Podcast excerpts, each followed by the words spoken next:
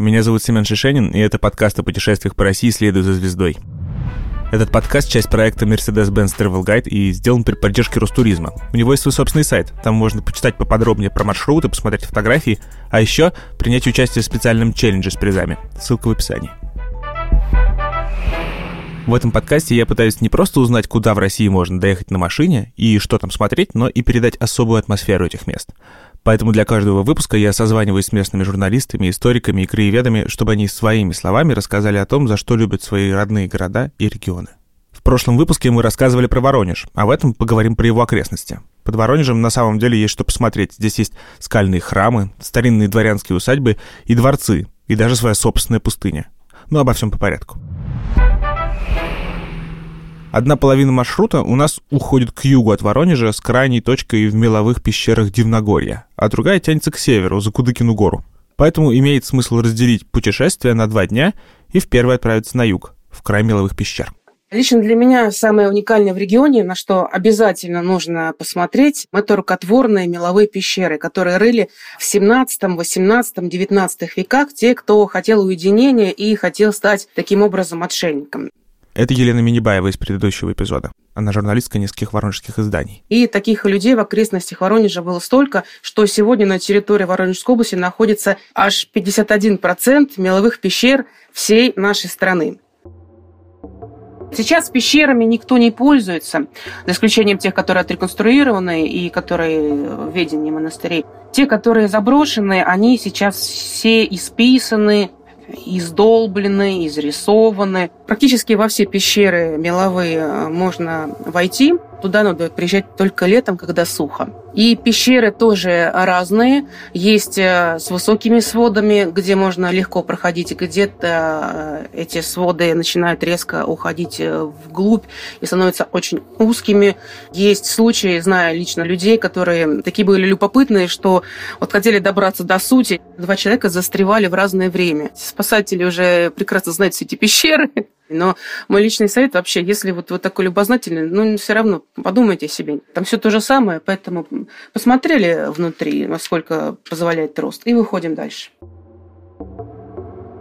Все меловые пещеры расположены южнее Воронежа. Самая известная среди туристов находится на территории музея-заповедника Дивногорья. Главной достопримечательностью здесь – это меловой храм и скалы, которые называют Дивы.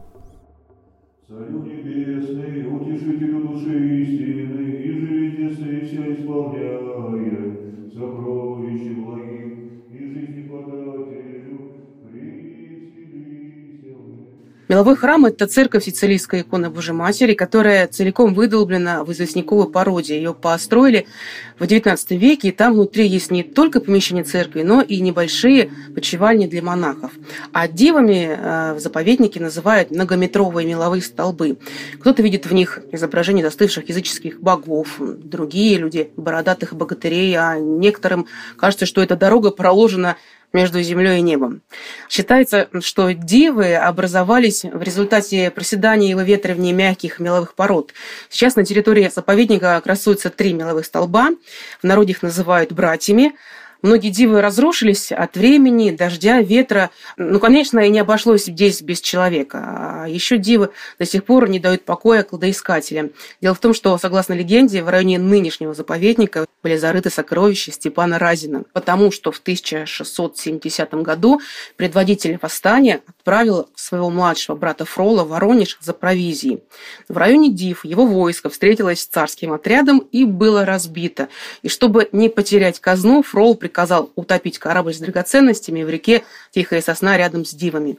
И вот по легенде, если осенью на восходе солнца влезть на одну из Див, а именно на среднего брата, то тень от головы укажет место, где лежит клад. Не знаю, уж клад люди ищут там или просто фотографируются, но частенько можно наблюдать, как туристы залезают на дивы, что мне вот лично очень не нравится. Кстати, еще южнее расположено другое удивительное место на карте Воронежских подземелий – Воскресенский мужской монастырь, он же Белогорье. Это самый крупный искусственный скальный монастырь в России. По легенде, возник он, потому что священник наложил на местную крестьянку Марию Шерстюкову епитимию и велел ей как-то отмаливать свои грехи.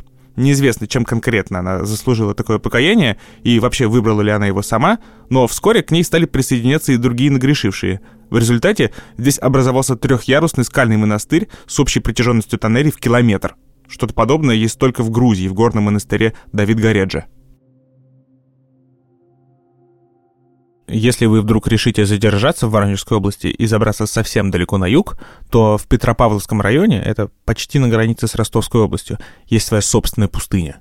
Петропавловскую пустыню часто называют Донской Сахарой. Такое название ей дал известный журналист, путешественник, а, наш земляк, уроженец Воронежской области Василий Песков. Он побывал в этих местах в 1959 году. Позже он написал, что точно такие же светлые бугры песка он видел в Африканской Сахаре, но так и прижилось это название Донская Сахара.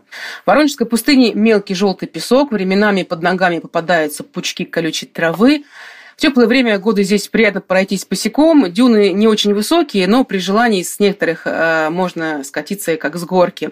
За эффектными снимками фотографы сюда приезжают э, за несколько часов до заката, потому что и красиво, и уже не так жарко.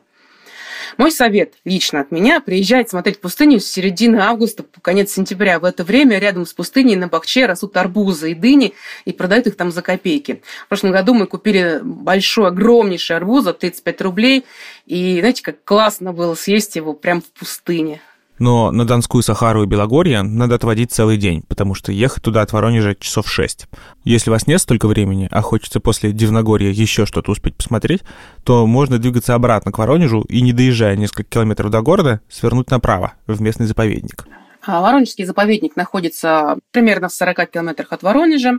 Да, можно добраться даже и на общественном транспорте, и на велосипеде летом. Воронежский заповедник создали почти сто лет назад, скоро будет юбилей, и создали его для сохранения популяции бобров. И ради них сюда и, собственно, и следует приезжать, потому что тут есть питомник, где можно этих бобров посмотреть и даже погладить.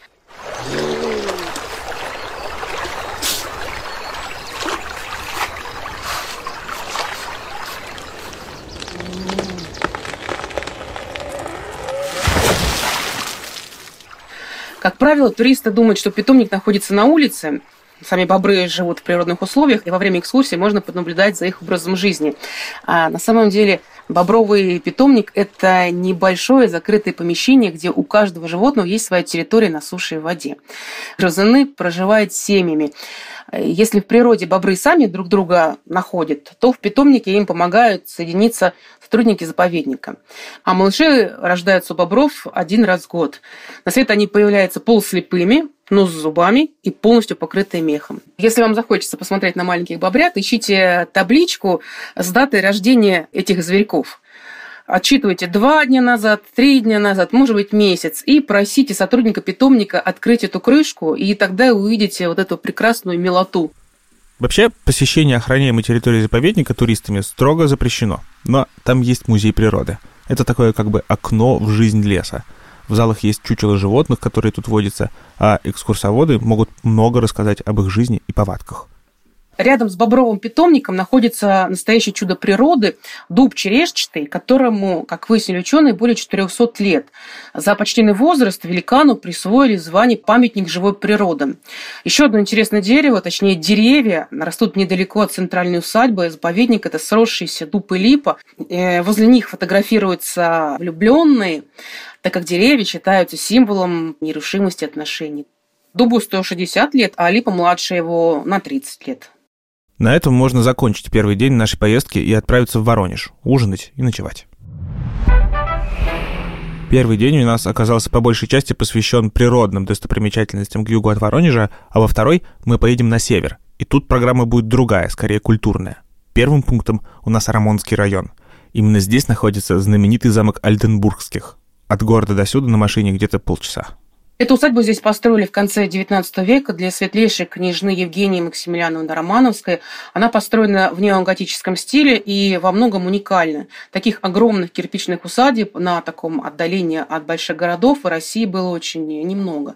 После революции хозяева вынуждены были уехать, и здесь располагалась то казарма, то школа, то больница, и постепенно замок приходил в упадок. Но в 21 веке пошла активная реконструкция, сейчас в Рамонь а, есть на что приехать посмотреть. Посетите замок, там увидите большое-большое дерево, на котором много-много царственных домов не только России, но и Европы. Это историк Владимир Размустов. Он вводит экскурсии по городу и окрестностям под названием «Воронеж пешком». Они пользуются такой популярностью, что про них снимают репортажи на местном телевидении, и со стороны прогулки иногда похожи на небольшие шествия. Усадьба закрытая, естественно, потому что гости-то были высокопоставленные. Вас встречает стена, средневековая, средневековые ворота, а замок уже внутри. Замок в стиле готики, сама территория замка небольшая, остальное реконструируется. Верхний парк у него французский, он в хорошем состоянии. Нижний парк, спуск э, к реке, это английский парк, он в состоянии реконструкции. Надо понимать, что если вы отправитесь в Воронежскую область, а самый тяжелый у нас период – это Великая Отечественная война. Город был линией фронта дольше, чем Сталинград и раньше. Поэтому музейной экспозиции редких каких-то экспонатов в замке э, Альденбургской вы не найдете, так же, как и в других усадьбах Воронежа. История интересная, ее вам там расскажут, расскажут легенды, ну, раз готика, да, легенд там много, а вплоть до того, что немцы не бомбили этот замок, потому что она альденбургская. Поэтому жители деревни прятали замки, зная, что их не будут бомбить. Великая княжна Евгения Альденбургская, кстати, была одновременно родственницей Романовых и сразу нескольких европейских династий, поэтому в Воронежской области ей принадлежали огромные земли. Из ее сахарного завода выросла кондитерская индустрия Воронежа. Она построила тут школу, и даже местный заповедник во многом обязан своим существованием именно ей. В общем, княгиня была человеком очень деятельным, поэтому в замке в любом случае имеет смысл записаться на 40-минутную экскурсию. Она хотела вложить деньги захудалая достаточно деревенька, а тут появляется такой крупный предприниматель и инвестор. Достаточно сказать, что она для того, чтобы построить этот замок, завела собственное кирпичное производство. Плюс школа, для сельских детей. То есть она активно занималась благотворительностью. Сам живу и даю другим. Наряду с замком там и охотничье угодья, и сахарный завод, и первая в России паровая кондитерская фабрика. Ее охотничьи угодья превратились в Воронежский биозаповедник. К ней приезжали охотиться члены императорской фамилии, они очень а, любили перестреляли всех волков, она завезла косули бобров, и у нас замечательный, единственный в России бобровый заповедник с чудными экотропами. Но возвращаясь в Рамоне, я бы еще порекомендовал музей Бирюльки за квартал, по-моему, от въезда в Ольденбургске. Он не музей, там все разрешено трогать руками. Это такой дом игрушек, который называется Бирюльки. Это небольшие э, деревянные, выточенные, натуральные э, липовые вещички, восстановленные древние игры. Там они как-то, их надо ловить какими-то крючками или надо так ставить, чтобы они не развалились. Если вы в детстве играли в Чапаева, я играл. Кто не умеет играть в шашки, он берет и, значит, вот так вот выбивает друг у друга. Это тоже такая э, прародительница вот этих шашек, вот этими штучками деревянными выбивать какие-то маленькие биты противника. Там очень интересно будет даже детям от года, потому что все это можно трогать. Ну, как-то вкратце приезжайте, э, сошлюсь на специалистов по туризму, с которыми я вел круглый стол. Значит, они сказали, у нас неограненный алмаз, поэтому а, большой туристической инфраструктуры вы не встретите, но если сами как бы будете ездить, спрашивать, общаться, много чего увидите и найдете. А мое любимое место в Рамонском районе – это село Кривоборье.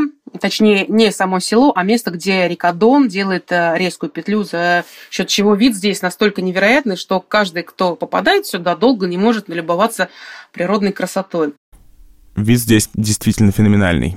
Если выйти со стороны села на берег, вы окажетесь на краю 50-метрового песчаного обрыва, и прямо под ногами у вас раскидывается огромный дон – он здесь делает крутую петлю, как бы упирается в обрыв и разворачивается обратно, забирая противоположный берег в такой полуостров.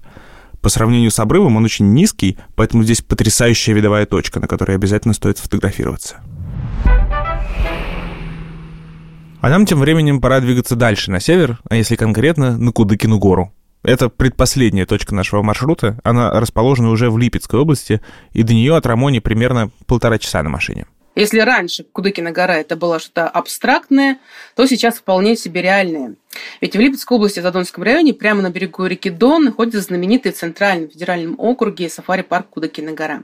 Сюда туристы приезжают в любой сезон года из разных регионов. Не было еще такого, чтобы я приехал на Кудыкин гору, и там пустовала парковка. Что себе представляет Кудыкина гора? Это огромная зеленая благоустроенная территория, где в одном месте обитают страусы, павлины, верблюды, кенгуру, тибетские яки, овцы, быки, лошади, коровы. Многих из этих животных можно погладить и покормить, даже на лошадках покататься. Проходишь дальше по парку после животных и видишь величественный скифский курган, дорогу к которому проложена через огромные ворота в форме шлема Витязи. Там просто столько снимков этого шлема есть сейчас в соцсетях. Затем мы видим один из самых больших в стране детских городков с множеством качелей, каруселей, батутов, тарзанок. Есть еще красивый искусственный пруд с белым песком по берегам. Купаться там нельзя, запрещено, таблички.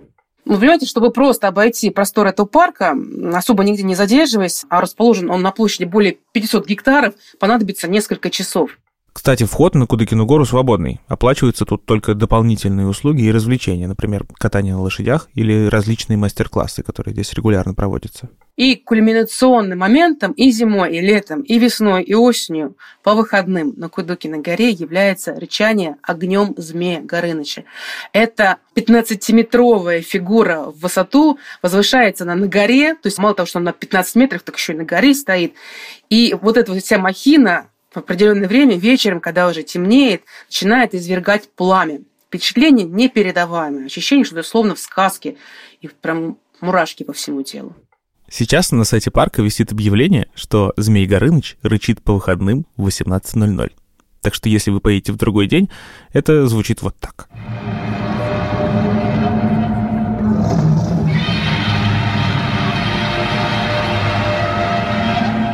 А нас впереди ожидает последняя точка маршрута – усадьба Вскорнякова. Она тут совсем рядом, минут 40-50 на машине. А здесь же в Задонском районе есть э, еще одно потрясающее красивое место. Оно замечательно своим видом и своей историей. Я сейчас говорю об усадьбе Скорнякова-Архангельская в селе Скорняково. История этой усадьбы насчитывает более трех столетий и неразрывно связана с историей царского дома Романовых. На протяжении столетий здесь гостили самые именитые персоны разных эпох. Видные дворяне и въездные помещики, губернаторы, купцы, писатели, художники. А в этой усадьбе всегда кипела жизнь. О том, что представляет из себя сейчас знаменитое имение Скорнякова-Архангельское и почему его так любят туристы, расскажет липецкий краевед и основатель туристического сообщества открывателей Иван Климов. Со времен Петра I начали осваиваться эти земли а основное, а, конечно, заселение и эксплуатация данной территории усадьбы, она пришлась на середину XIX века, когда этой территорией руководил ну, известный такой полководец Николай Николаевич Муравьев-Карский. Но, к сожалению, после революции все это было утрачено, и сейчас, просто начиная с 2007-2009 годов, а, эти постройки восстановили, реконструировали благодаря стараниям Алексея Шкрабкина. То есть это человек, который родился в здешних краях, ходил по развалинам этой усадьбы и мечтал о ее восстановлении. И так и случилось. Он вырос, уехал в Москву и заработал какое-то состояние и вернулся на свою родину или на родину своих предков, восстановил эту усадьбу. Начал восстановление он с храма Михаила Архангела. Церковь Михаила Архангела встречает приезжающих в данную усадьбу, потом проходишь по территории, и тебя встречает такой объект, ну, необычный такой арт-объект под названием а, коллективизация, пень коллективизация. То есть он отражает в себе всю боль того, что пережила усадьба в советский период. После революции из усадьбы сделали колхоз, и все здания, соответственно, отвели под различные мастерские, там был такой пруд на территории усадьбы, и в этот пруд сбрасывали просто весь металлолом, весь хлам, мусор. И через этот металлолом проросло дерево. Это дерево достаточно большое, это была ива. Потом ее срубили, и через корни этого дерева проросли многочисленные бороны, многочисленные цепи. То есть ты проходишь этот э, пень, и то есть оставляешь позади советский период разрухи и упадка усадьбы и попадаешь в XIX век. И тебя встречает очень красивое здание. Это здание очень часто путают сейчас приезжающие с главным усадебным домом Муравьева-Карского, но это на самом деле при основных э, владельцах XIX века, это был, была ткацкая фабрика. Но сейчас из ткацкой фабрики сделан ресторан «Бальмонт». Фишка этого места э, – это уха из донских бирюков потому что там недалеко от усадьбы протекает река Дон, и в этой реке обитают донские бирючки, которых еще в свое время нахваливал Александр Сергеевич Пушкин. Бывал он в трактире в Задонске, нахваливал донских бирючков. То же самое можно сейчас попробовать и в усадьбе Скорнякова-Архангельская в ресторане «Бальмонт». Ну, напротив вот этой ткацкой фабрики расположен фундамент основного усадебного здания. Нынешние хозяева этой усадьбы говорят, что там расположится музей. Место действительно связано с жизнью э, очень известного полководца Николая Николаевича Муравьева-Карского, пройдя всю территорию усадебного комплекса, попадаешь на территорию, но которая раньше являлась скотным двором, который выстроен в очень необычной архитектуре. Сам Николай Николаевич являлся архитектором этого скотного двора, будучи таким воякой и генералом, полководцем, он придал этому скотному двору форму крепости, бастионами, с бойницами. Еще есть очень интересный памятник архитектуры. Николай Николаевич Муравьев-Карский, он когда вышел в отставку, обосновался на, в этих землях, на территории усадьбы Скорнякова-Архангельская, он заинтересовался археологией и раскопал несколько курганов. Будучи в поисках э, полезных ископаемых, он обнаружил различные захоронения. И вот эти захоронения казались аж скифского периода, скифского времени. К сожалению, один из курганов сыграл э, злую шутку с Николаем Николаевичем Муравьем-Карским. Однажды в осенний холодный вечер. Он просил поставить скамеечку на вершине этого кургана и сидел, любил глядеть на Дон. Но однажды он простудился, и у него случилось воспаление легких, от чего он, к сожалению, скончался. Сейчас усадьба живет интересной жизнью. Туда просто можно приехать погулять по территории, насладиться вот этим духом дворянства, духом 19 столетия. И помимо этого проходит очень много фестивалей. Уже зарекомендовал себя фестиваль э, «Джаз в усадьбе». А, различные дворянские игры в усадьбе, рождественские гадания. Там. То есть усадьба, она живет этой жизнью, э, интересной жизнью, и хранит себе вот такой вот изысканность и особенность и красоту. Что ж, это была последняя точка на нашем маршруте. Отсюда можно вернуться на Кудыкину гору, поужинать там или заночевать в местном гостевом домике с удобствами. А можно сразу обратно двинуться в Воронеж. Напоминаю, что для путешествия с максимальным комфортом в Воронеже в салоне «Аврора Авто» на улице Дорожная, 12 можно взять в аренду новый Mercedes-Benz GLB. А на сайте нашего проекта можно скачать детальный маршрут с описаниями и получить бонусы от Mercedes-Benz.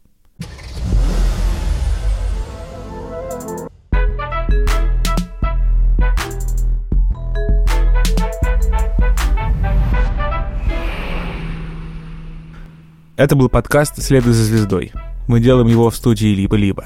Над выпуском работали композитор Кира Вайнштейн, звукорежиссер Ильдар Фаттахов, продюсеры Ксения Красильникова и Алина Белят, редакторы Полина Агаркова и Семен Шишанин. Пока.